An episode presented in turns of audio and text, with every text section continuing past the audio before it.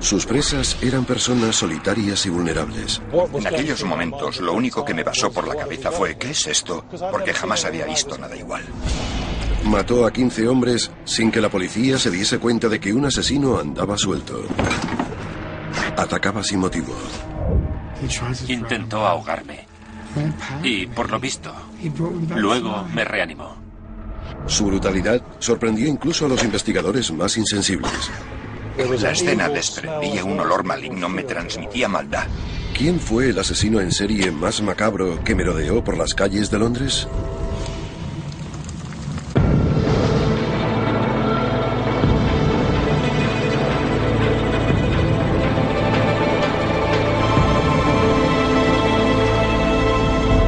Asesinos en serie, Dennis Nielsen. Maswell Hill es un tranquilo barrio del norte de Londres. Cranley Gardens es una de las calles más largas de la zona. Y hacia la mitad de la calle está el número 23, una casa de estilo Tudor dividida en seis pequeños apartamentos. Los residentes del número 23 tenían problemas con las cañerías, ya que estaban atascadas y desprendían un olor repugnante. Un fontanero se acercó al edificio para solucionar el problema.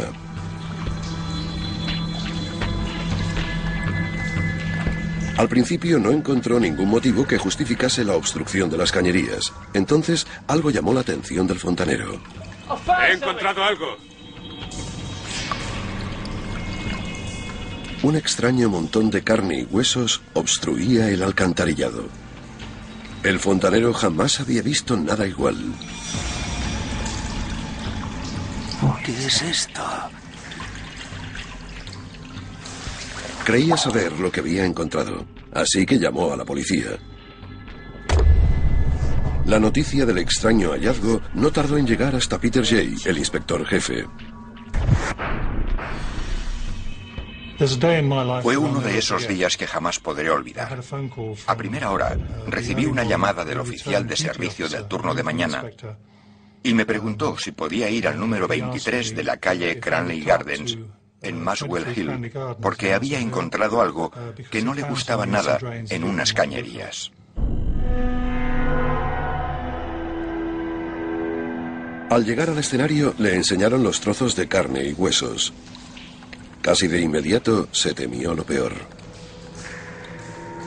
Cuando miré de cerca aquellos restos, tuve el presentimiento de que eran humanos, porque los huesos medían entre 7 y 8 centímetros de largo. Tenían un nudillo en cada extremo y parecía encajar con la forma de la mano humana. Para estar más seguro, Jay llevó los huesos y la carne al médico forense, el profesor David Bowen. Era evidente que se trataba de los huesos de una mano. Eran huesos pequeños y había uno más grande que se correspondía con el de la muñeca. Así que le dije al señor Jay que lo que había encontrado era la extremidad de un ser humano. Al saber que eran los restos de un ser humano, Peter Jay empezó a pensar en qué cosas espantosas podrían haber pasado. Pensé, bueno, han matado a alguien, lo han cortado en pedacitos y han tirado los restos por el retrete.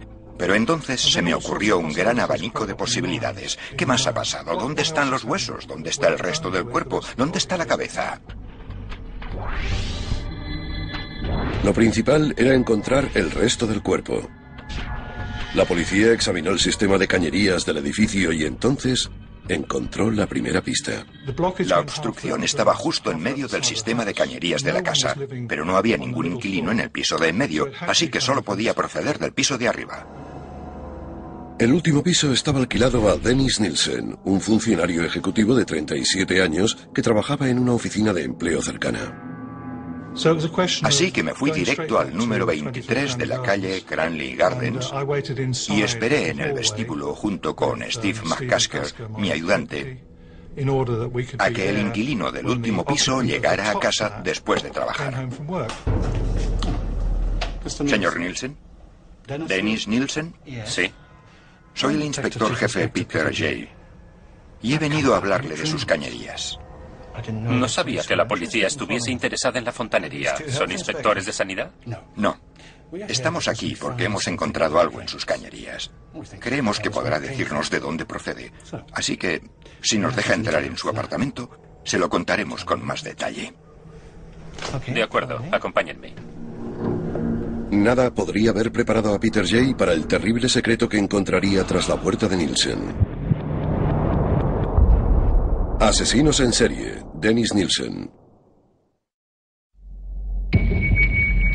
Asesinos en serie, Dennis Nielsen. La inspección rutinaria de una cañería obstruida resultó ser cualquier cosa menos rutinaria, ya que lo que provocaba dicha obstrucción era tejido humano. El único lugar de donde podían proceder los restos era del ático del número 23 de la calle Cranley Gardens, cuyo inclino era Dennis Nielsen, de 37 años. Señor Nielsen, hablemos de sus cañerías. Peter Jay, el inspector jefe, esperó a que Nielsen regresara de trabajar. Así que, si nos deja entrar en su apartamento, se lo contaremos con más detalle. Jay no sabía que estaba a punto de abrir la caja de Pandora. Sí, el apartamento de Nielsen era el ático, el de las tres ventanas juntas. Lo primero que nos llamó la atención, nada más entrar por la puerta, fue el pestilente olor a carne en estado de putrefacción. Si alguna vez has percibido ese olor, es imposible no reconocerlo. Todo era muy extraño. La escena desprendía un olor maligno. Me transmitía maldad. Shay decidió ir directo al grano. Lo primero que le dije a Nielsen cuando entramos en el apartamento fue, las cañerías están obstruidas por restos humanos. Y él me dijo, madre mía, es terrible. La extraña tranquilidad de Nielsen inquietó a Jay. En aquel momento pensé, ¿en qué demonios está pensando este tal Dennis Nielsen? ¿Qué es todo esto? ¿Cómo lo trato? ¿Todo saldrá bien? ¿Se volverá loco de repente? Di unos pasos hacia adelante. Acerqué mi cara a la suya, lo miré directamente a los ojos y le dije, no me haga perder el tiempo. ¿Dónde está el resto del cuerpo? He dicho, ¿de dónde está el resto del cuerpo? Y Nielsen contestó. Vale, está bien. Está en las bolsas de basura que hay en el armario de la habitación de al lado. Se lo enseñaré. Lo más extraño de todo fue que a medida que iba hablando, nos íbamos creyendo todo lo que decía. Como inspector sé que lo normal es coger con pinzas toda la información que recibes. Pero con Nielsen fue distinto. Desde un principio nos creímos todo lo que nos dijo. Jay no tardó demasiado en obtener las pruebas que confirmaban que la sorprendente confesión de Nielsen era cierta. Entré en la habitación y aunque las ventanas estaban abiertas, el olor era casi insoportable.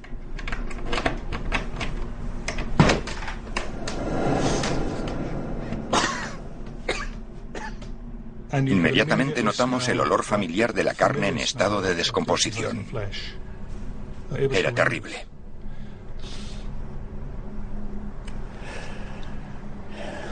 ¿Hay algo más que quiera contarme? Es una larga historia. Se lo contaré todo, pero aquí no, en la comisaría. Fue tan sencillo como llevar a Nielsen a la comisaría e iniciar una investigación por asesinato.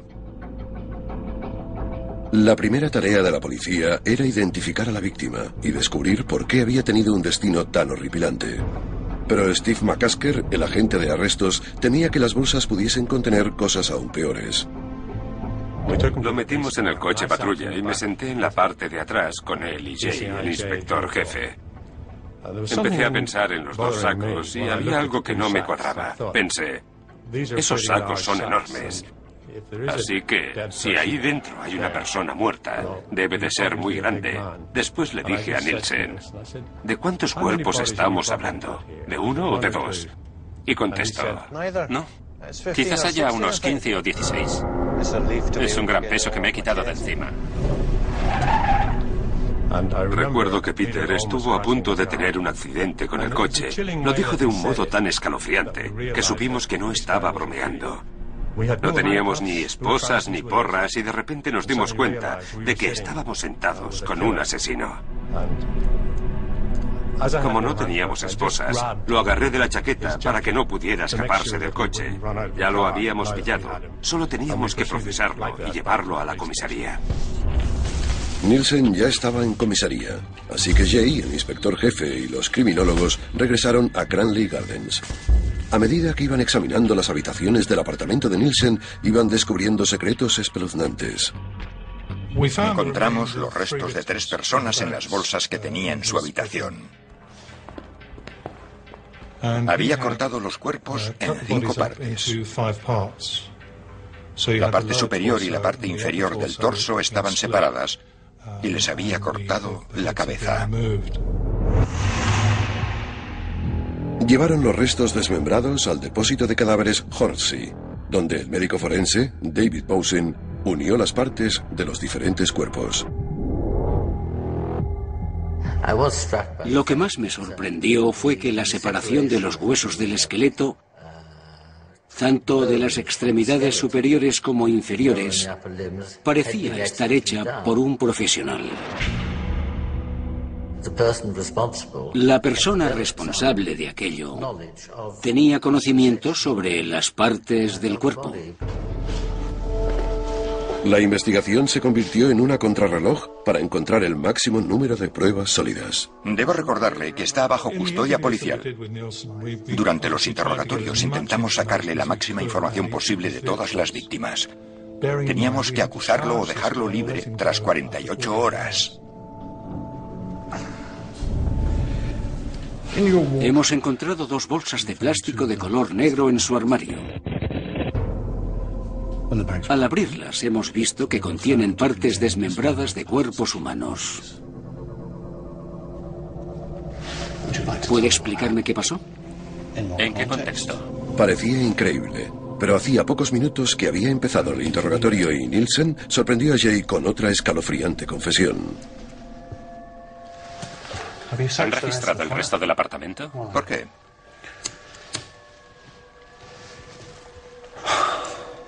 Hay más cuerpos en la caja de madera. Y debajo de un cajón del baño. En total son los restos de tres personas. La policía encontró la mitad del cuerpo de un hombre en un cajón del cuarto de baño. Al abrir la caja que había en la sala de estar, descubrió otro torso con las piernas parcialmente diseccionadas, un cráneo y varios huesos. En total, los restos de tres personas. Una de las víctimas llevaba pocos días muerta. Otra llevaba nueve meses muerta y la otra había muerto hacía 18 meses. Por eso, hacía tanto tiempo que tenía problemas con la descomposición y los olores mientras trasladan los restos al laboratorio forense. Cuando los medios de comunicación se enteraron del brutal descubrimiento, la prensa fue directa al norte de Londres. Y no tendremos ningún resultado hasta finales de esta semana. Martin Hunter Craig, el antiguo novio de Nielsen, supo inmediatamente de quién hablaban en las noticias. Estaba en un hostal de Dean Street, Londres, cuando oí en las noticias que habían arrestado a un hombre por asesinato en Cranley Gardens, en la zona noroeste de Londres. Inmediatamente supe que tenía algo que ver con Des. Fui a verle dos días antes y algo no iba bien. No me dejó entrar en el apartamento y mientras hablaba conmigo dejó la puerta medio abierta. Me dijo que había alguien en el apartamento, pero el olor que salía de allí dentro era insoportable y de un modo rotundo me dijo, no entres. Jamás lo había visto así. Cuando oí la noticia por la radio, simplemente lo supe.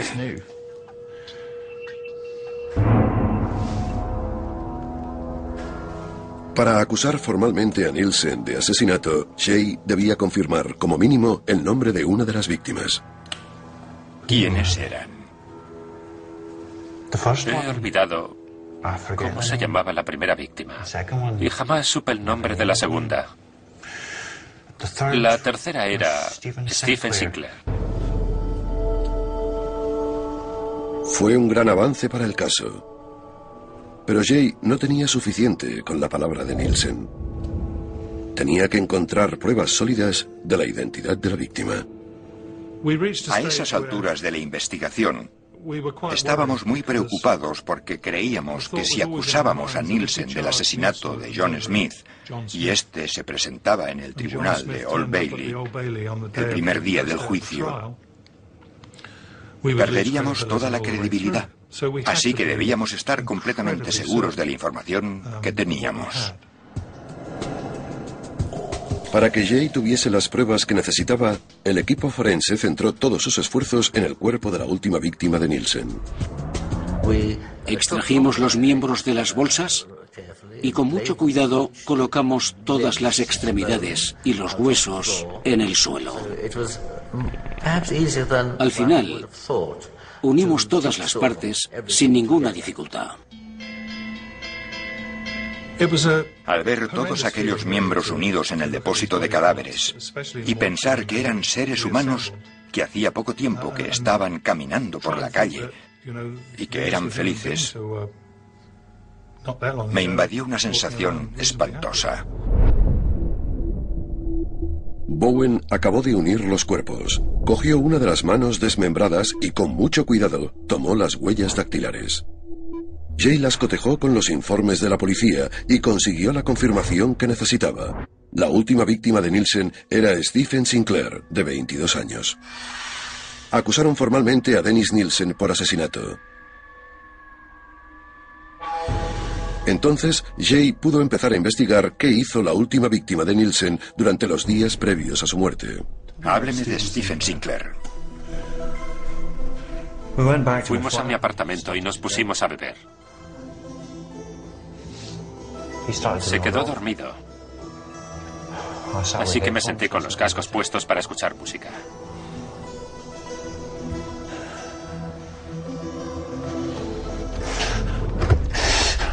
Empecé a recordar varias imágenes. Sabía que tenía que matarlo. La combinación entre el alcohol y la música me hizo llorar. ¿Cómo estás? ¿Stephen? Tranquilo. Sigue durmiendo.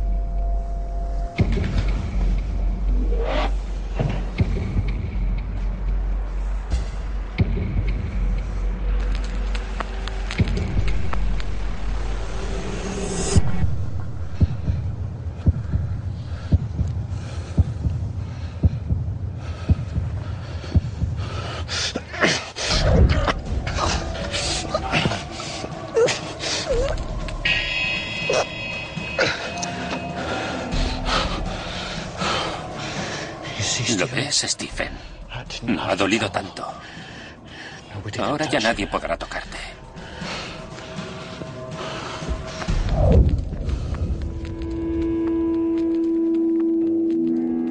Tras el arresto de Nielsen, la policía encontró el arma casera que había usado para estrangular a Stephen Sinclair.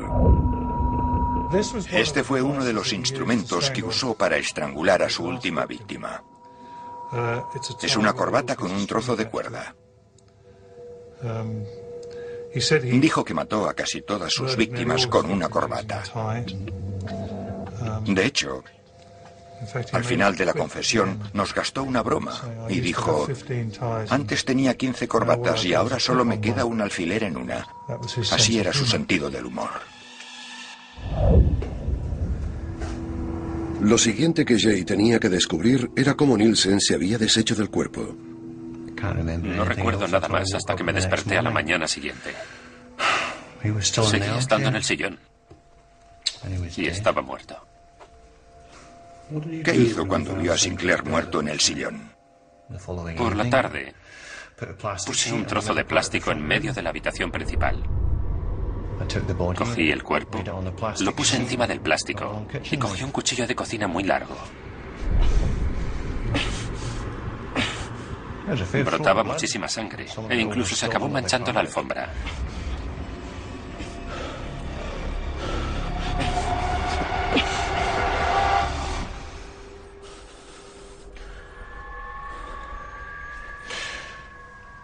Le corté la cabeza, cogí una olla del cuarto de baño, la metí dentro y la llené de agua. Nielsen dio detalles sobre cómo hirvió las partes desmembradas del cuerpo para separar la carne de los huesos.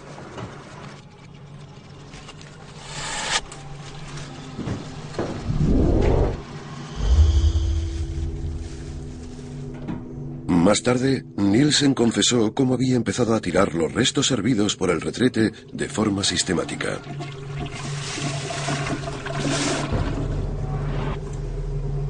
La policía siguió reconstruyendo el caso contra Nielsen y centró su atención en intentar identificar a las otras víctimas.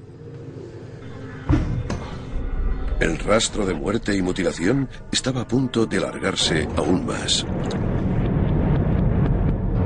La búsqueda por identificar a las víctimas de Dennis Nielsen no había hecho más que empezar. La policía consiguió ponerle nombre a su última víctima, Stephen Sinclair. Los otros dos cuerpos que descubrieron en el apartamento de Nielsen al norte de Londres seguían siendo desconocidos. Pero Nielsen afirmaba que había matado como mínimo a 12 hombres más. Quizás haya unos 15 o 16. Para Peter Jay, identificar a las otras víctimas se convirtió en un reto personal. El 60% de los hombres que trabajábamos en el equipo éramos padres. Así que estuvimos de acuerdo en llevar la investigación hasta el límite, ya que nos sentíamos en deuda con los padres cuyos hijos habían sido víctimas de Nielsen. Así que trabajamos bajo mucha presión. Teníamos la pretensión de llegar lo más lejos posible para que al final del camino pudiéramos hablar con los padres y decirles, tu hijo era una de las víctimas o tu hijo no era una de las víctimas. Para descubrir qué les había pasado a los otros hombres que Nielsen había matado, la policía se centró en su antigua dirección, la avenida Melrose. Hemos registrado el apartamento de Cranley Garden, pero creo que le ha dicho a mis agentes que antes vivía en Wilsden Green. Sí. Vivía en la planta baja y era el único que tenía acceso al jardín. ¿Y qué encontraremos allí? A menos que los contratistas lo hayan limpiado todo, debería haber pruebas de los restos de 12 o 13 personas más.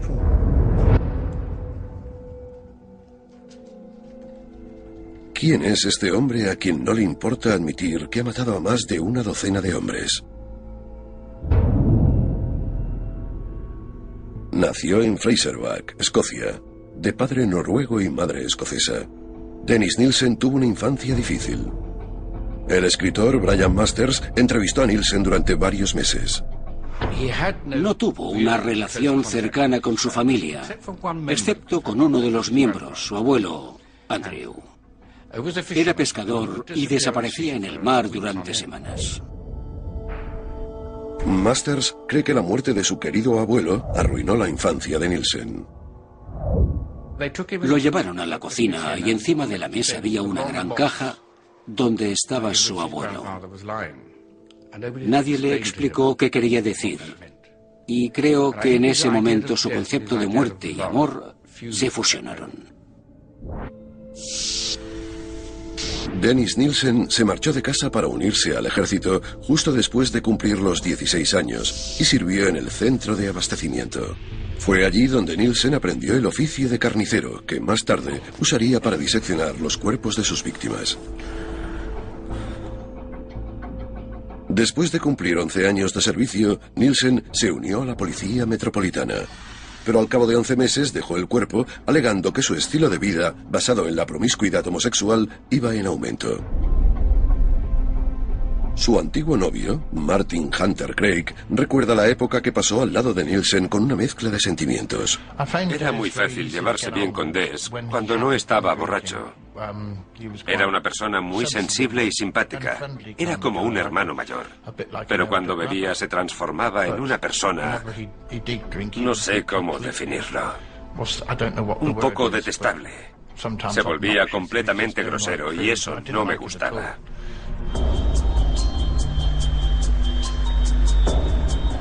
Antes de que lo arrestaran, trabajaba como funcionario ejecutivo en una oficina de empleo en el norte de Londres. Para descubrir cómo un funcionario aparentemente respetable se convirtió en uno de los asesinos en serie más prolíferos de la historia británica, Peter Jay le preguntó a Nielsen cómo fue la primera vez que mató. Nielsen recordó cómo había empezado todo durante la Nochevieja de 1978. Después de beber considerablemente, Nielsen regresó a su apartamento con un joven. Más tarde, Nielsen le contó al escritor Brian Masters que al despertar tomó la decisión que cambiaría el resto de su vida. Nielsen dijo que le sorprendió la cantidad de fuerza que brotó de su cuerpo después de tomar la decisión. Dijo que la decisión la tomó desde el interior y que se dejó llevar.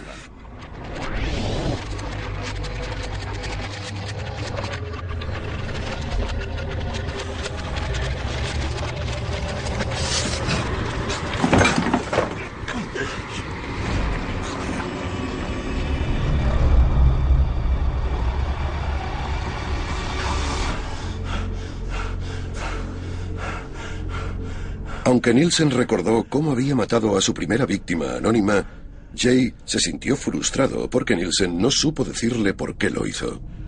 Estábamos frustrados, así que pensamos en todas las posibilidades que podían haberle llevado a matar a esa persona. Detrás de un asesinato siempre hay un motivo, pero en este caso no fue así. Brian Masters habló con Nielsen durante varias semanas y llegó a la conclusión de que Nielsen quería ocultar el motivo que lo empujó a cometer el asesinato. Después de hacerlo sintió un gran consuelo y aunque parezca sorprendente, creo que él mismo usó la palabra benevolencia. Nielsen trató como algo bonito lo que hoy en día se conoce como cadáver. Cuidó de él, Tenía la mente perturbada y se aseguró de que el cadáver estuviera cómodo. Lo sentó en el sofá delante del televisor. Cuando volvía de trabajar se encontraba con el cuerpo en el sofá y se ponía a hablar con él. ¿Sabes lo que me ha pasado hoy? Era como el sustituto del compañero que le faltaba. Le gustaba tener cerca a la muerte. Le agradaba la compañía de los cadáveres. Nielsen admitió que cuando tenía visitas escondía su retorcido secreto bajo las tablas del suelo. Ahora lo pienso y creo que tenía a un par de personas bajo las tablas del suelo. La gente me dice, viviste mucho tiempo con ese hombre, ¿por qué no miraste aquí o allí? Bueno, sí que miré. Guardaba la ropa en el armario y no había bolsas. Evidentemente, cuando todo eso pasó yo no estaba en casa. Supongo que empezó a guardarlos bajo las tablas del suelo en el jardín o quizás los tiraba por el retrete, pero se deshizo de los cuerpos. Nielsen compartió piso con el cadáver de su primera víctima durante seis meses y ni tan siquiera sabía su nombre. Entonces, Jay le preguntó a Nielsen sobre su segunda víctima. Esta vez Nielsen sí que recordaba el nombre, un nombre demasiado familiar para Peter Jay. El segundo fue Ken Ockendon. Un chico llamado Kenneth Ockendon había desaparecido hacía un tiempo. Era un turista de clase alta que se había esfumado de la faz de la Tierra. Nos quedamos completamente boquiabiertos porque de repente, cinco años después, teníamos al hombre que había matado a Kenneth Ockendon, el hombre que la policía había buscado durante tanto tiempo. El equipo forense buscó huellas dactilares en el apartamento de la avenida Melrose, pero no descubrió nada que corroborase que la segunda víctima de Nielsen fuese Kenneth Ockendon. Contra todo pronóstico, el equipo forense encontró lo que estaba buscando en el apartamento de la calle Cranley Gardens. Cuando Nielsen se marchó de la avenida Melrose, se llevó todas sus pertenencias y una de las cosas que cogió fue un callejero de Londres. Buscaron huellas dactilares en todas las páginas del callejero con una increíble minuciosidad. Para resaltar las huellas en el papel, los forenses usan un producto químico llamado ninidrina. Si hay alguna huella, la ninidrina reacciona con las sustancias químicas que hay en el sudor humano, y las huellas resaltan en la oscuridad con un color rojizo conocido como púrpura de Rueman. En la esquina del mapa de Londres encontraron una huella parcial de un dedo pulgar, y aunque parezca mentira, coincidía con las huellas del desaparecido Kenneth Ockendon, de 23 años. Después de buscarlo durante casi cinco años, la policía por fin pudo cerrar el caso del estudiante canadiense.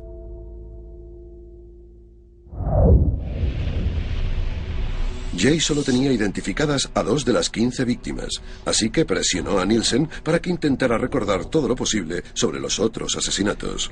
¿Puede pensar en algo que nos ayude a identificar a este hombre?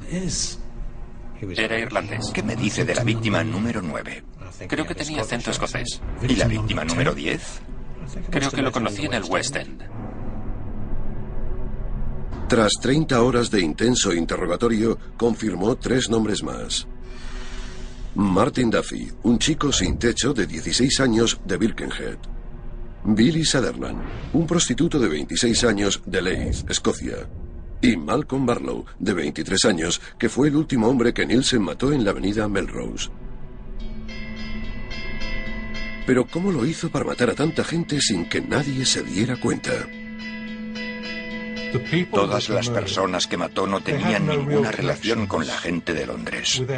Eran de las afueras de Londres y vinieron aquí en busca de fortuna. Algunos tenían una vida muy dura. Eran personas que, aunque desaparecieran, nadie las echaría en falta. Después de investigar todos los asesinatos, Jay llegó a una conclusión horripilante. En un periodo de ocho meses, Nielsen había matado a diez personas, es decir, una media de un asesinato cada siete semanas. El equipo forense inició un registro intensivo en el apartamento de la avenida Melrose. Empezaron a levantar, una a una, todas las tablas del suelo. Aunque hacía casi dos años que Nielsen ya no vivía allí, encontraron pruebas microscópicas vitales. Incluso encontramos larvas de varios tipos de mosca que suelen aparecer en los diferentes estados de descomposición del cuerpo.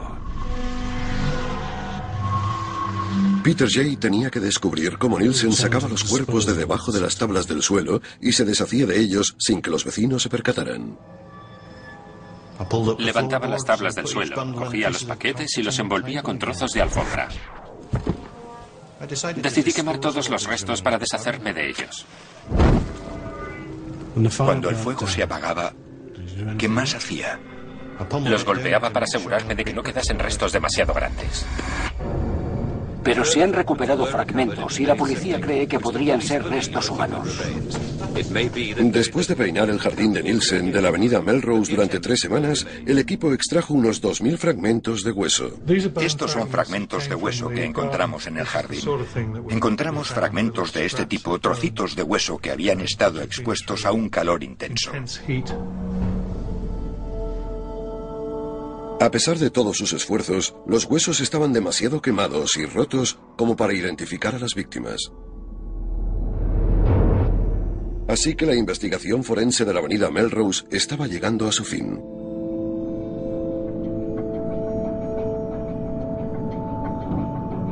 Pero entonces, la policía encontró algo muy interesante.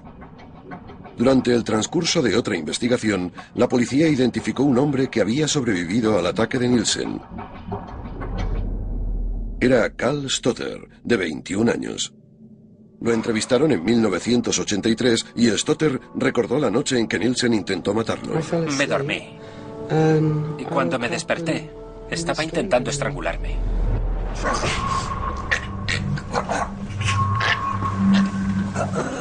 25 años después, Cal sigue traumatizado por los recuerdos de aquella noche. Recuerdo que estaba apoyado sobre mi espalda y que intentaba asfixiarme. Parecía que la cabeza me iba a estallar. Que te estrangulen no es agradable. Pero Nielsen no había terminado con Cal. Me levantó de la cama y me llevó al cuarto de baño.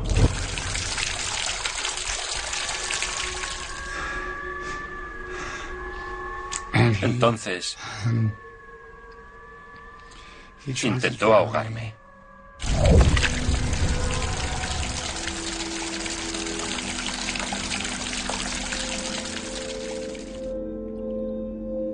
Aunque parezca increíble, Cal sobrevivió a esa terrible experiencia. Estuvo inconsciente en el piso de Nielsen durante tres días hasta que volvió en sí. Por alguna extraña razón, Nielsen no lo mató, sino que hizo todo lo posible para reanimarlo. Fue una reacción extraña que sigue desconcertando a Cal. Sabía que estaba vivo porque me reanimó. La gran pregunta que me planteo es la siguiente. ¿Era mi asesino o mi salvador? Esa es mi batalla interior. ¿Me mató o me salvó? Gracias al testimonio de Cal, la policía obtuvo un punto de vista interno de la perturbada mente de Dennis Nielsen y un testigo clave para el día del juicio. Dennis Nielsen estuvo matando durante cinco años y pasó completamente desapercibido para la policía. Después de que lo arrestaran, Nielsen confesó que había estrangulado, que había desmembrado y que se había deshecho de 15 hombres. Tras seis meses, la investigación policial solo tenía el nombre de cinco de las 15 víctimas. La investigación sobre los asesinatos de la avenida Melrose estaba estancada, así que se centraron en los cuerpos anónimos que encontraron en Cranley Gardens. Nielsen no lo tenía claro, pero creía que uno de los hombres que había matado se llamaba John y que había sido soldado de la Guardia Real. Dijo que era de High Wycombe. Se sentó y se puso a beber. Para poder llegar al final del caso, enviamos un equipo para que revisara el registro de guardias y buscara a un tal John de High Wycombe. Pero seguimos la pista a todos los Johns que encontramos y todos estaban vivos. Tardamos tres o cuatro meses en darnos cuenta de que jamás fue soldado de la Guardia Real. En ese momento la investigación se desvió hacia la zona West End de Londres, donde Nielsen captó a muchas de sus víctimas. Después de revisar los informes policiales, consiguieron una lista de 40 hombres llamados John y que eran de High Wycombe. Así que fue el equipo forense quien tuvo que reducir esa lista hasta quedarse con un solo nombre. Se analizaron los trozos de músculo que estaban unidos a los huesos desmembrados y a partir de ahí se obtuvo el grupo sanguíneo de la víctima. Al comparar esa información con los informes de la policía, pudieron confirmar que el nombre de la decimotercera víctima de Nielsen era John Howlett. Para Cal Stotter, la noticia fue como una bomba. Mi madre trabajaba con su padre. Y mientras Nielsen estaba intentando matarme, él estaba muerto dentro del armario. John estaba hecho pedacitos. No merecía morir así. Bueno, nadie lo merecía. ¿Cómo vas a imaginarte que alguien quiere cortarte en trocitos?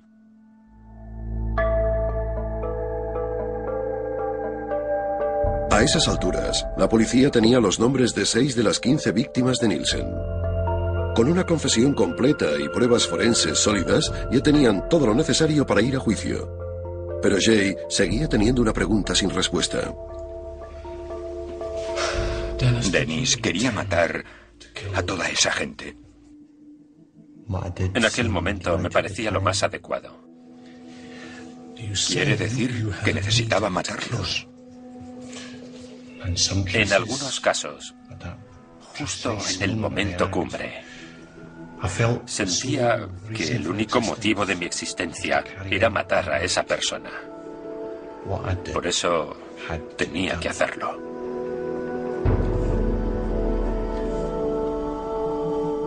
La falta de remordimientos de Nielsen seguía inquietando a Peter Jay. Jamás mostró ningún tipo de remordimiento. Nunca se sentó en una sala de interrogatorios y dijo, Siento mucho todo lo que he hecho. No sentía nada. Era tan frío como una piedra. El juicio de Dennis Nielsen empezó el 24 de octubre de 1983. Justo unos días antes de que la causa se sobreseyera, la policía logró ponerle nombre a la tercera y última víctima de Cranley Gardens. Graham Allen, de 28 años. Pero el juez dijo que las pruebas habían llegado demasiado tarde como para usarlas contra Nielsen. Después de que salieran los nombres de Kenneth Ockendon, Malcolm Barlow, Martin Duffy, John Howlett, Billy Sutherland y Stephen Sinclair, el juez le preguntó a Nielsen cómo se declaraba del cargo por asesinato. Aún hoy en día, Peter Jay sigue sin creer lo que Nielsen contestó. Aunque tenía asistencia jurídica, hizo lo que quiso y decidió declararse no culpable por asesinato, alegando responsabilidad disminuida. Reconoció todas las muertes, pero no admitió haberlos matado con premeditación y alevosía. Nielsen esperaba salir con el menor cargo posible por homicidio. El juicio duró unas dos semanas. Para Cal Stotter, volver a recordar el momento en el que se enfrentó a su agresor durante el juicio es una experiencia terrible. Fue una pesadilla. No sabía qué iba a pasar. Recuerdo que pensé, pero si ni siquiera conozco a ese hombre, ¿por qué un extraño quiso matarme? No lo entiendo. Y jamás llegaré a entenderlo. El viernes 4 de noviembre el jurado dio su veredicto. Declararon a Dennis Nielsen culpable por el asesinato de los seis hombres. El juez le impuso una sentencia de por vida que no podía ser inferior a los 25 años. Nielsen no reaccionó ante la sentencia, cosa que desconcertó a todo el mundo. Lo declararon culpable y lo condenaron a 25 años de cárcel, pero él ni pestañeó. Fue muy extraño. Pero Nielsen aún tenía que hacerle una sorprendente confesión a Peter Jay. Nielsen dijo, si no me hubieras cogido no serían 15 asesinatos, seguramente ya habrían 150 muertos. No podía parar, nada podía ayudarme. Decía que cuando se despertaba por las mañanas y encontraba otro cuerpo en su casa pensaba, no, he vuelto a hacerlo. Tres décadas después del primer asesinato de Nielsen, la investigación volvió a dar un giro inesperado. Durante el desarrollo de la investigación, la policía no pudo confirmar la identidad de la primera víctima de Nielsen, pero hace poco, y gracias a un equipo que se dedica a resolver casos antiguos, encontraron el nombre que los investigadores habían buscado durante tanto tiempo. La primera víctima de Nielsen se llamaba Stephen Dean Holmes y solo tenía 14 años. En 2006, tras una revisión judicial, informaron a Dennis Nielsen de que jamás optaría a la libertad condicional y que pasaría el resto de su vida entre rejas.